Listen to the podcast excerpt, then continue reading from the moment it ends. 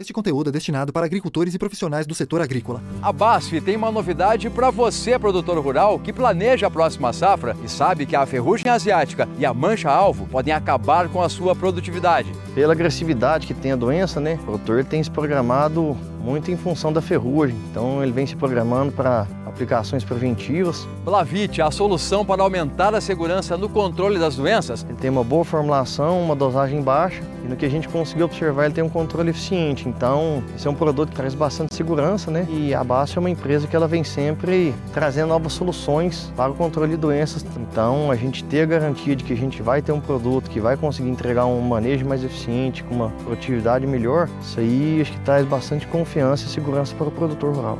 Blavite, conveniência é se preocupar menos e produzir mais. BASF, we create chemistry.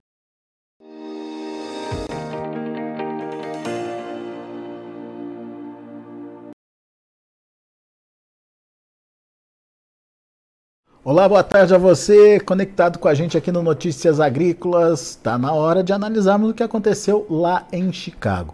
E dá para dizer que foi mais uma sessão de boas altas para a soja, altas aí de 16 até 18 pontos nos principais vencimentos o vencimento de janeiro superando os 14,70 e o maio acima dos 14,80. Será que tem fôlego para continuar subindo? Será que a gente pode ver soja a 15 dólares por bushel? Vamos perguntar para quem entende, para quem acompanha o mercado. Camilo Motter está aqui com a gente, direto lá da Grande Oeste, direto lá de Cascavel, no Paraná. Seja bem-vindo, seu Camilo. Obrigado mais uma vez por estar aqui com a gente, nos ajudar a entender um pouquinho do mercado é, Chicago ganhou um fôlego interessante essa semana, né, seu Camilo? E, uh, e com altas até consistentes, tem sido assim pelo menos nas últimas duas, três sessões. O que, que a gente pode esperar desse movimento de alta e por que ele está acontecendo nesse momento? Seja bem-vindo. Olá, Alexander. Boa tarde a todos os que nos acompanham é, realmente altas bem consistentes né, e embasadas em fundamentos bastante lógicos e bem plausíveis.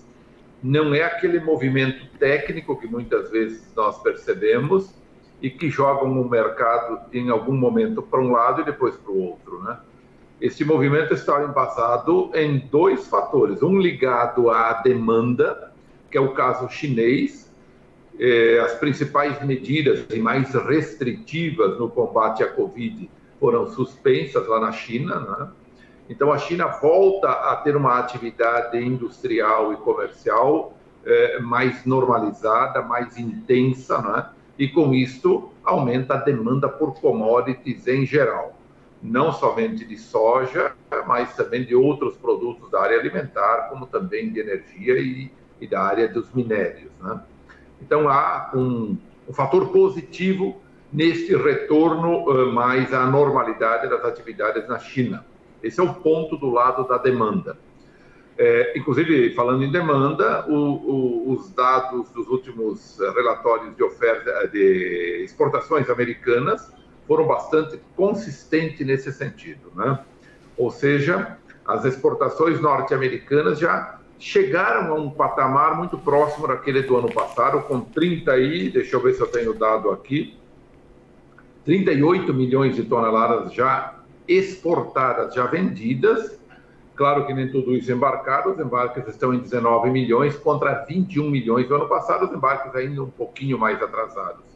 Mas houve uma recuperação também nos embarques nas últimas semanas. Isso está tudo é, compatível com essa retomada melhor das compras por parte da China. Isso é o grande fator do lado da demanda. É, do lado da oferta, nós temos essa, essa perspectiva de que a China venha a ter problemas sérios pela frente na questão climática. Já estão vivendo dias de intenso calor, algumas regiões já com o solo bastante seco, já vivendo uma estiagem já há algumas semanas, né? Então, as lavouras implantadas, lá o plantio é um pouco mais atrasado do que no Brasil, o plantio está na faixa dos 45%, 50% nesse momento. É, as lavouras já implantadas começam a sofrer bastante com essa escassez de umidade e intenso calor, e as áreas não semeadas devem ter atraso no plantio. Né? Bom, tudo isso, inclusive falando em seca, o trigo eh, vem com prejuízos bastante grandes, né? o trigo está na fase de colheita lá, o, as previsões iniciais na produção de trigo eram em torno de 20 milhões de toneladas, já se fala em 13, 14 milhões de toneladas de trigo, o USDA, no último relatório lá de novembro, falava em 15,5 milhões de toneladas, também veio cortando a produção ao longo dos meses aí. Isso se, se falando de produção de trigo, mas que também foi afetado pela estiagem, né?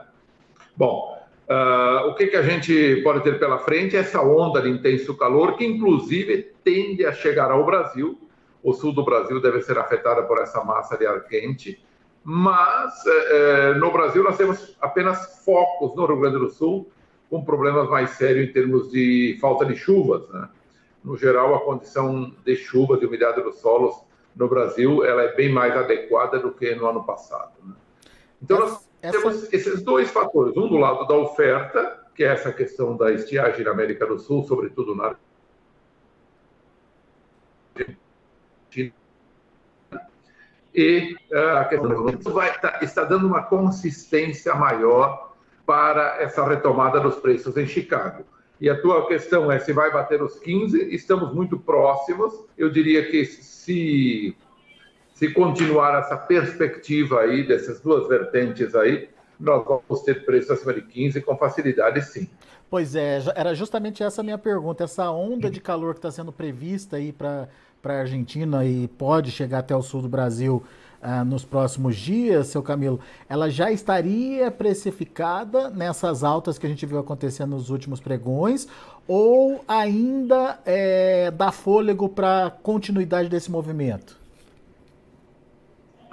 É, parte, parte está precificado, porque quando se trata desses movimentos que se estendem ao longo do tempo, como é a questão climática e como é a demanda, eles vão sendo precificados na medida em que isso se intensifica nos mercados. Né? Então, ambos estão num momento de intensificação. China, com presenças mais constantes no, no, no mercado comprador, especialmente no mercado norte-americano, mas também o Brasil já saindo dessa, entrando na sua, no seu pico de entre safra, então vai reduzindo muito os embarques. Nós devemos ter embarques aí na casa de 2, 3 milhões de toneladas nos últimos dois meses do, do ano safra, né? É, esse, o, o, ano safra brasileiro termina em 31 de janeiro, portanto, dezembro e janeiro devemos ter aí uns embarques entre 5 e 6 milhões no máximo, talvez mais para 5 do que para 6 milhões de toneladas, né? Devemos bater em 80 milhões nesse ano contra 88, 89 do ano passado, né? Em termos de exportação. Então, a intensificação maior está na, demanda pelo produto norte-americano, mas o clima, por enquanto, ele tem trazido péssimas notícias para o produtor argentino. Portanto, também é uma situação de intensificação do, das irregularidades. Nesse sentido, os preços vão absorvendo e precificando essas condições, mas na medida em que haja uma intensificação dessas variáveis, os preços vão ganhando corpo. Né? Pois é, e, e, pelo que o senhor tem. Claro, pelo... claro, né, né, Alexander? Só para concluir aqui, que me ocorre agora, na medida em que possa haver uma reversão com chuvas ou algum hum. problema na, na, na, demanda chinesa, para nós citarmos somente essas duas variáveis, é claro que isso daí o mercado depois absorve em sentido contrário. Pelo que o senhor tem acompanhado do clima lá na Argentina, seu Camilo, já uhum. é, já é uma condição de perda consolidada ou ainda, se as chuvas acontecerem, dá para reverter a situação de alguma forma? É, o noticiário tem reportado não perdas consolidadas, mas em se tratando de perspectiva. As perspectivas de chuvas não são muito boas para, ou são muito ruins, eu diria até, para muitas regiões. Então, se você trabalhar em perspectiva, o cenário já é de perdas. Né? Eu não acredito que, acredito que ninguém se arriscou ainda pelo noticiário que a gente está acompanhando falar que há perdas concretizadas, mas quando se trata de perspectiva de que isso possa continuar e até se agravar, a gente vai ter que falar em perdas muito logo, né? Pois é. Então, temos que ficar de olho na Argentina e, obviamente, no comportamento de compra aí da China. São dois fatores para prestar atenção e que vão movimentar Chicago. Exatamente. E eu diria, inclusive, porque amanhã, aliás, nesta sexta-feira, não amanhã, sexta-feira, nós vamos ter uma nova atualização do Departamento de Agricultura americano, que é o relatório de oferta e demanda relativo a dezembro e a gente vai monitorar para ver se o governo americano vai já é, colocar alguma quebra na perspectiva de produção de soja e milho para a Argentina. Este vai ser um primeiro sinal bem concreto de que as estimativas já podem estar é, incluindo alguma perda. Né? Vamos monitorar isso no relatório de sexta-feira também. Muito bom. Agora, seu Camilo, a gente está vendo um movimento de alta nos preços em Chicago. Como eu disse, uh, o maio, por exemplo, já acima dos é, 14,80. 14,85 fechou hoje. É, quando a gente olha em termos de oportunidade para os negócios para o produtor brasileiro, é, é uma oportunidade aparecendo aí de negócios ou essa queda do dólar acaba tirando um pouco essa, essa oportunidade ou essa aparente oportunidade trazida por Chicago? Como é que o senhor está vendo o mercado no Brasil? É, nós tivemos uma boa evolução, conforme você citou aí nos preços em Chicago, mas o câmbio ficou mais contido aí ao redor de 5,20 nesses dias. Ontem um pouquinho de alta, mas hoje voltando aos 5,20. E tivemos também perdas nos prêmios.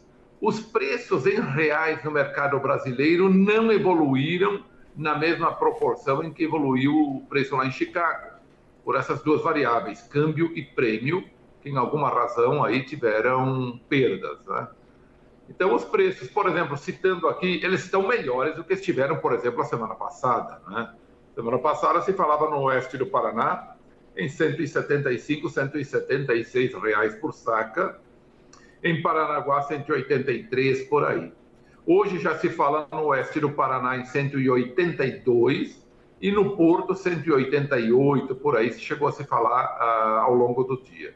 Portanto, uma alta aí já no comparativo com os piores momentos aí da semana passada, da ordem de 3%, 4% ou 6 a 8 reais. Aí.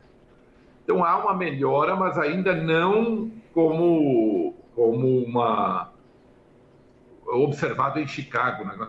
Tivemos uma melhora bem mais significativa. Mas são momentos melhores. Agora, o produtor brasileiro segue ainda muito comedido nas vendas. Uh, a safra atual ainda tem aí 6 a 7%, talvez até 8% ainda por ser comercializado, contra 3 a 4% da média histórica nossa para essa época do ano. Portanto, temos aí um volume, eu diria praticamente o dobro do que na média dos últimos anos. Claro que tivemos alguns anos com volumes até um pouco maiores do que esse, mas é um volume, se comparado com os últimos anos, ainda bem significativo. Né? Nós tivemos o ano de 2020, quando foi acelerado muito as vendas, e nessa época do ano estava praticamente zerado o estoque brasileiro, né? com 99, 99,5% vendido. Olhando para a safra nova, que também a gente pensa em oportunidades de negócios, ainda estamos longe de viver aqueles bons momentos que tivemos aí em maio, junho, julho, eventualmente, né? Se fala hoje em preço de 170, 172 no oeste do Paraná, para as primeiras sojas a ser, soja a ser colhida, né, a ser colhida, e em 177, 76, 77 no Porto de Paranaguá algo um pouco para lá, um pouco para cá. Uh, ou seja, estamos longe dos 180 que já tivemos até no oeste do Paraná, aí há uns meses atrás. Né? E por esta razão, os volumes negociados também são bastante baixos. Né? Eu vi levantamentos de algumas consultorias que falam que estamos aí com 22 a 23% vendido da safra uh, nova que está no campo agora contra uma média de 35% a 37%. Ou seja, estamos aí com um pouco mais de 50% comercializado daquilo que é a média histórica para esta época do ano. Mas já, estive, já tivemos anos aí, 2020, por exemplo, é o ano de 2020, em que tínhamos mais de 50% já vendido nessa época do ano. Portanto, 22, 23% que as consultorias detectaram aí que está comercializado, é, pensando em safra nova, é um, um volume bastante baixo no comparativo com a média histórica, que é superior a 35%. Né? Então, o produtor aí não é só questão preço. Houve uma elevação de custo significativo, não há dúvida nenhuma. Já tivemos oportunidades muito melhores e o produtor ainda aguarda por oportunidades melhores. Mas também entra aqui, talvez o fator preponderante, que são as dúvidas em relação ao clima, porque viemos aí de alguns anos com problemas climáticos graves, sérios, que limitaram muito a produção e comprometeram, inclusive, os contratos eh, já efetuados anteriormente, ou seja, houve muito, muita dificuldade em algumas regiões, em alguns casos, para o produtor eh, atender aos contratos eh, e, com toda certeza, ele, ele, estava preocupadíssimo em entregar essa produção e, como entregou, né? mas sempre gera um desconforto muito grande nesse sentido. E é um ano de laninha. Tanto que estamos vendo essa laninha atingindo muito mais a Argentina e, eventualmente, mais ao sul do Brasil do que houve no ano passado, quando as irregularidades atingiram grande parte do estado do Paraná. Cerca de dois terços do estado do Paraná, da região uhum. produtora do, do estado do Paraná, foi atingida, pegando grande parte também do Mato Grosso do Sul, além do Paraguai e Argentina. Né? Este ano está mais confinado para a Argentina, pegando pouca coisa do sul do Brasil e talvez muito pouco eh, dessas outras regiões, né? de Paraguai, Santa Catarina, Paraná, muito pouco. Né? Então parece que as coisas se encaminham muito mais nesse sentido. Mas o produtor está preocupado. Por esta razão, há uma lentidão bastante grande, muito significativa no ritmo comercial. Né? Pois é. é. Daí a minha pergunta é a seguinte: a gente entende que uh, o produtor está aí reticente em vender, porque, como o senhor bem colocou, o custo é alto, a margem deve estar tá mais apertada esse ano para o produtor, e o produtor está à espera de preços melhores. Mas à medida que a safra uh, avança, que o desenvolvimento das lavouras vai acontecendo, não fica mais claro ou perceptível que teremos uma boa safra aqui no Brasil? E qual é a consequência disso, de uma safra acima de 150 milhões de toneladas, como muitas consultorias estão colocando, é, para é, a precificação aí? Se isso de fato se confirmar, a gente pode ver um mercado despencar, seu Camilo? Pode sim. Essa é uma grande preocupação. A gente pode ver o mercado operando lá em Chicago a nível de 12 a minha avaliação é essa. Se houver uma safra cheia na Argentina, ah, no Brasil, e uma safra minimamente razoável na Argentina, porque eu acredito que a Argentina já vai se falar em alguns números abaixo um pouco. Mas o Brasil pode compensar é, fartamente nesse sentido. Se a gente olhar os estoques mundiais, e na sexta-feira a gente vai verificar isso, eles voltam para casa dos 100 milhões de toneladas, um pouco acima de 100 milhões de toneladas quando nós tivemos estoques nesse período de quebra acentuada no Brasil e na Argentina, no último ano, somado à quebra anterior na safra americana, a gente viu eh, o uso de avaliar a safra mundial, melhor dizendo, os estoques finais mundiais, na casa de 83, 85 milhões de toneladas em algum momento. Bom, está havendo uma recomposição dos estoques com a safra anterior americana e agora minimamente razoáveis. Né? Agora, se a do Brasil for cheia com valores superior a 150 milhões e da Argentina próxima de 48, 50 milhões, a gente provavelmente vai ter uma recomposição bem expressiva dos estoques e podemos ver Chicago caindo. Enquanto a gente não vê Chicago caindo, nós podemos ver outras coisas que miram, pelo menos, numa redução de preços, né? desde que haja safra normal, obviamente.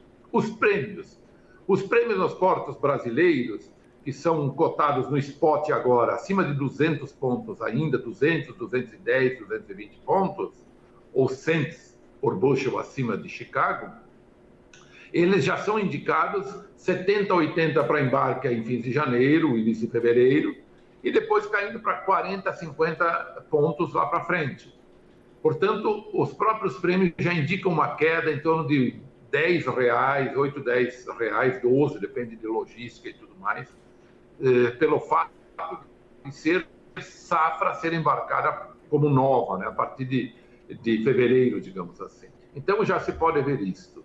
É, e claro, se a safra for cheia, recomposição de estoques, a gente vai ver Chicago caindo de forma bastante acentuada. O contrário também é verdadeiro, conforme falamos há pouco. Se houver uma quebra, irregularidades climáticas mais acentuadas que atingem também parte do Brasil, a gente pode ver o mercado ganhando muita força pela frente, até porque vai contar com uma retomada maior da demanda chinesa e da demanda mundial como um todo, é, diante de um estoque não totalmente recomposto, porque se espera que a recomposição de estoques venha efetivamente com a safra sul-americana cheia, né? Então, se não houver isso, a gente pode ter aí preços também subindo. Os dois lados são, é, são né? verdadeiros, mas a gente não sabe qual deles será o que vai ser, é, o que nós teremos pela frente. Mas o, Além fato. Da climática importante aí, Alex, hum. é também a questão cambial. Nós vivemos um momento de transição de governo que vai vir aí com muito mais ímpeto gastador e arrecadador, com certeza também. Portanto, nós podemos ter aí um câmbio muito volátil pela frente, com momentos de repicada muito grande. Claro que o mercado reputa em grande parte aí uh, também considera muito uma normalidade nos negócios, no fluxo de, eh, de investimentos, etc. Confiança em geral. E isto pode também, se o governo andar aí numa linha razoável, indicar até alguma queda na taxa cambial. A gente pode ficar, é, vamos dizer assim, em cima do muro por enquanto, observando os dois lados. Eu acho que a gente pode ter uma evolução no câmbio muito mais para cima, né? ou seja, dólar valendo muito mais no decorrer. É uma aposta que eu tenho comigo mesmo aqui. Mas uma inversão também não está descartada em duas frentes. Uma que pode gerar confiança para o mercado. Pode ser. E segunda, de que o governo, durante a campanha, falou em usar parte das reservas cambiais, vender dólares aqui dentro, para usar recursos para alguma finalidade, investimento, etc. Então, aí seria também um aumento da oferta de dólares no mercado, o que poderia pressionar. Né? Vamos ter que monitorar tudo isso. Pois é. O fato, né, seu Camilo, é que é, o, a janela de manobra e de possibilidade de oportunidade para o produtor está se estreitando, porque daqui 15, 20 dias, no máximo um mês, algumas definições já começam a aparecer, como, por exemplo, o tamanho da safra do Brasil, como vai ser o governo, ou que direções o governo, o novo governo deve tomar, enfim, coisas que ficam mais concretas aí para o mercado. Ou seja, é, a janela de oportunidade está ficando apertada, né, seu Camilo? Perfeitamente. Você colocou muito bem aí, Alex. O, o período para essas oportunidades ele vai se encurtando, vai clareando a nova safra, vamos ter coisas mais definidas e também em termos do governo, que nem você muito bem colocou. E eu diria mais um aspecto, a liberação de espaço nos armazéns, porque se a safra vier cheia, nós vamos ter um aumento da oferta de milho, não somente de soja, mas também de milho no mercado, para abrir espaço nos armazéns, uhum. já que a safra cheia com certeza vai ocupar muito mais espaço. E diante de um, uma previsão logística muito complicada para o próximo ano, aí por duas razões, ou até mais. Vou citar apenas duas. Uma, a venda antecipada bastante baixa, portanto, uma falta de programação logística para as trades e para as indústrias, uhum. e, uma, e uma outra questão, o alto custo eh, do transporte, principalmente quando ele. Eh, ali, elevação de custos de toda ordem, né, de combustível e tudo mais, e também eh, uma elevação de custos quando você tem uma, uma precipitação nas negociações de frente, né? Então, tudo isso pode elevar bastante o custo, né? Necessidade de desocupar armazéns, uma combinação aí já de produto velho com produto novo sendo movimentado, enfim, tudo isso pode ocasionar aí um, um embaraço maior nesse momento. Portanto, eu, eu diria o seguinte, a recomendação que eu daria, monitorando, podemos ter alta de preço no decorrer? Podemos, mas foque na necessidade que se tem de logística, de abertura de espaço, né? já focando também como pode se comportar câmbio na medida que avançamos aí para início do próximo ano e como o Chicago evolui nesses dias agora. Tudo isso vai ser importante analisar. Acho que o momento é bem crucial para isso. Né? Perfeito, seu Camilo. Muito bom. Muito obrigado mais uma vez pela sua participação aqui com a gente. É sempre bom te ouvir. Volte sempre, seu Camilo. Valeu, meu caro Alex. Estamos ligados aí sempre. Um grande abraço a você, abraço a todos e até a próxima. Até mais. Valeu, até a próxima. Abraço. Tá aí Camilo Motter, direto lá da Granoeste, direto lá de Cascavel, no Paraná, é, traçando para a gente, trazendo para a gente é, fundamentos e cenários importantes que podem afetar o preço da soja daqui para frente. O que é mais importante para você entender nesse momento é que a janela de oportunidade está se encurtando.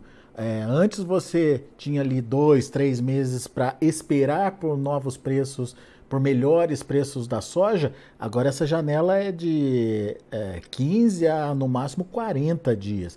Então, preste atenção nas oportunidades e não deixe de participar quando elas ocorrerem.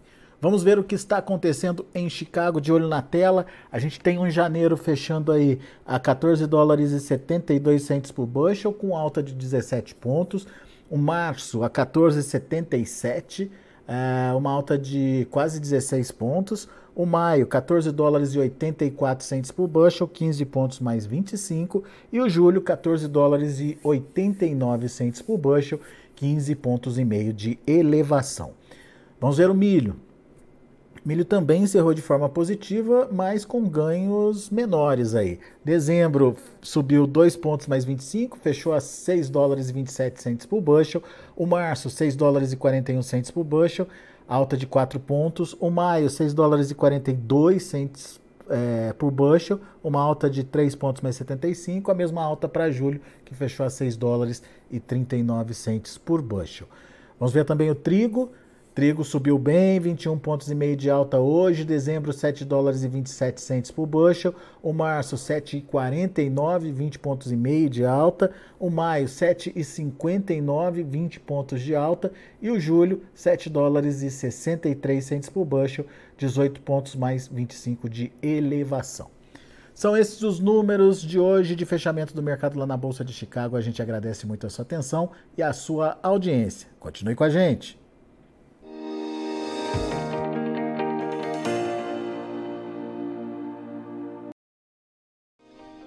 Se inscreva em nossas mídias sociais. No Facebook, Notícias Agrícolas. No Instagram, arroba Notícias Agrícolas. E em nosso Twitter, arroba Norteagri.